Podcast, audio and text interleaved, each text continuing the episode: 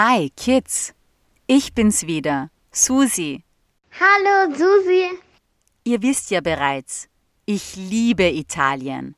Seid ihr schon mal in Italien gewesen? Genau, das ist das Land, das im Atlas oder auf Google Maps ein bisschen aussieht wie ein Stiefel. Es ist das Land, in dem die Pizza und Spaghetti erfunden wurden. Heute möchte ich mit euch genau in dieses Land reisen und euch dort die Geschichte eines Gladiators erzählen. Seid ihr bereit? Klar. Also dann, los geht's! Gap. Be seated.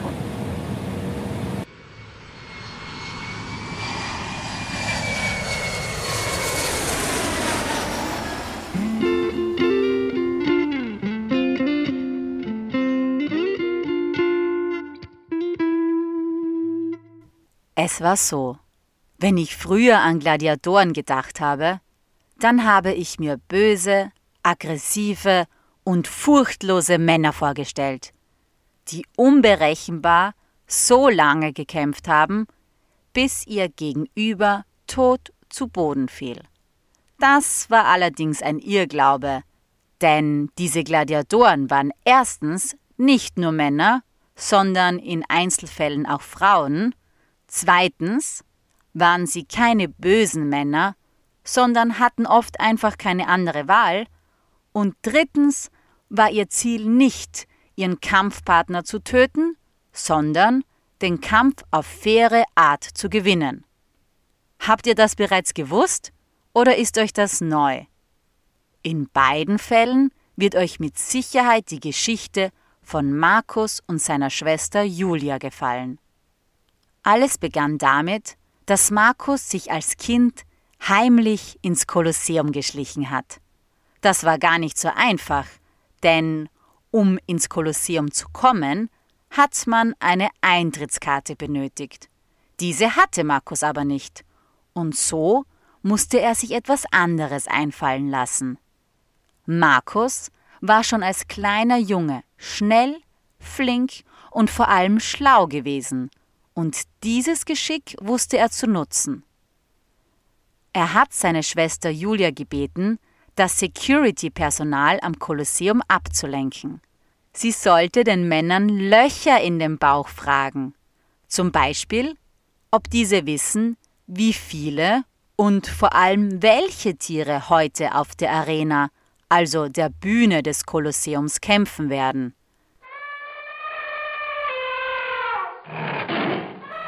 Elefanten? Löwen? Tiger? Oder sie sollte fragen, ob sie ein Autogramm vom Gladiator Antonius Vulcanius haben konnte. Sie sollte so lange Fragen stellen, bis es Markus geschafft hat, sich heimlich am Security-Personal vorbeizuschleichen, um dann ganz schnell durch einen der vielen Eingänge ins Kolosseum zu laufen. Denn sobald er im Gebäude gewesen ist, war es einfach, sich zwischen den Hunderten, nein, Tausenden Menschen zu verstecken. Im Kolosseum war es nämlich sehr voll und sehr laut. Die Besucherinnen und Besucher saßen und standen, aufgeregt und dicht aneinander gedrängt auf den Sitzreihen und wollten durch Tierhetzen und Gladiatorenkämpfe begeistert werden. Diese Begeisterung haben sie mit viel Jubel, Trommelwirbel und Geschrei ausgedrückt. Markus musste also gut aufpassen, dass ihm da mittendrin nichts passierte.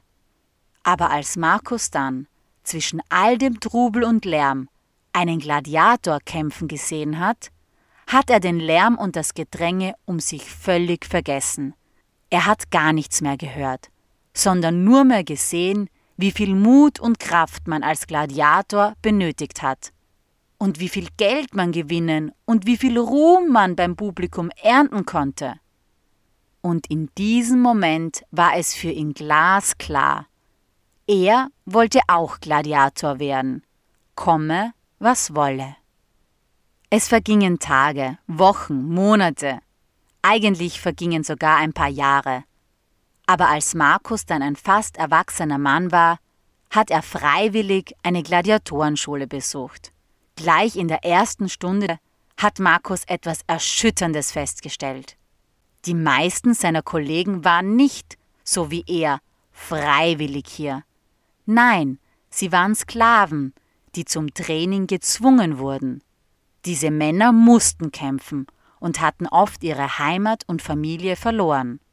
Allerdings konnten sie sich nach gut getaner Arbeit, also wenn sie viele Kämpfe überwunden hatten, mit dem gewonnenen Geld freikaufen und dann sogar selbst Trainer werden oder eine Gladiatorenschule kaufen.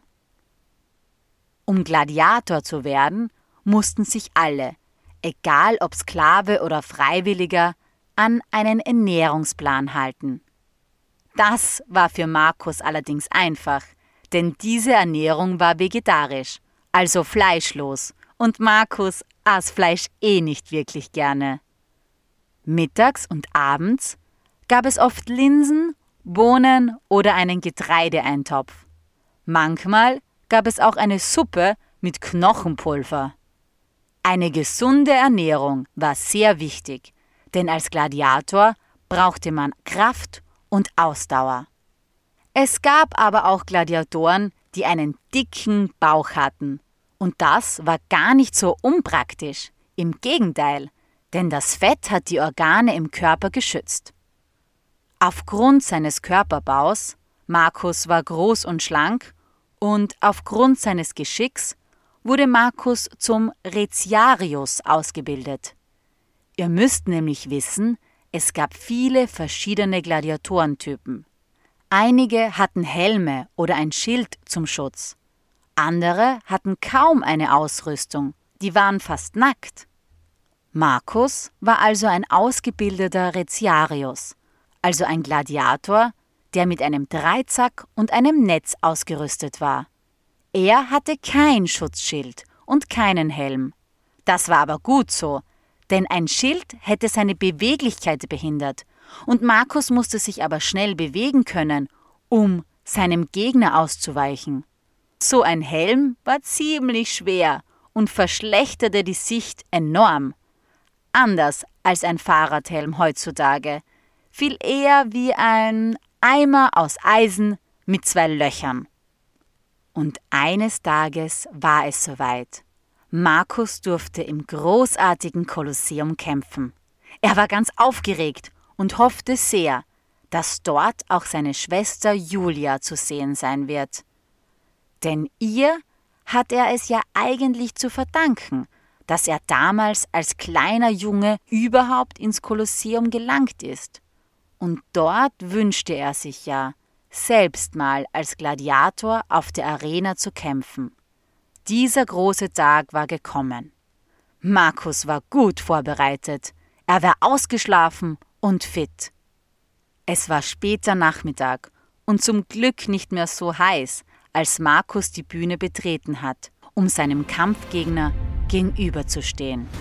Er musste gegen einen Murmillo kämpfen.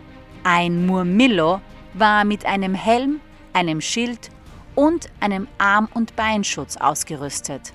Anders gesagt, er war sehr gut geschützt. Markus konnte also nur gewinnen, wenn er sein Netz im richtigen Moment über den Murmillo wirft und ihn dann mit dem Dreizack in die Knie bringt. Gar nicht so einfach.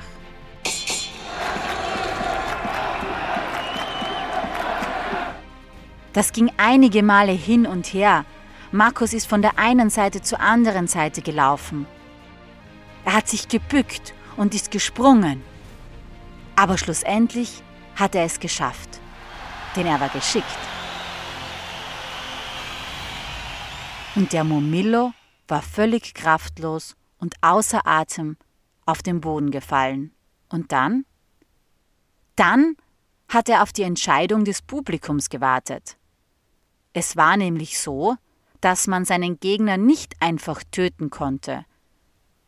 Wenn ein Gladiator KO geschlagen wurde und auf die Knie gefallen ist, dann lag die Entscheidung beim Kaiser bzw. beim Publikum, ob der Gladiator tot oder lebend das Kolosseum verlassen sollte. Wollte man, dass der Gladiator lebt, dann hat man Mitte oder Missum gerufen. Und wer für die Todesstrafe war, hat Jugula gebrüllt.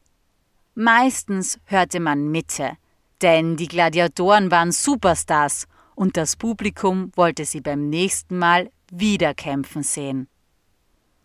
So ist es auch an jenem Tag im Kolosseum gewesen.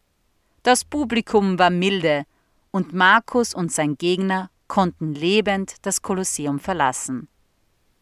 Doch bevor Markus das tat, wurde ihm ein Sack voller Geld überreicht und ihm wurde zugejubelt.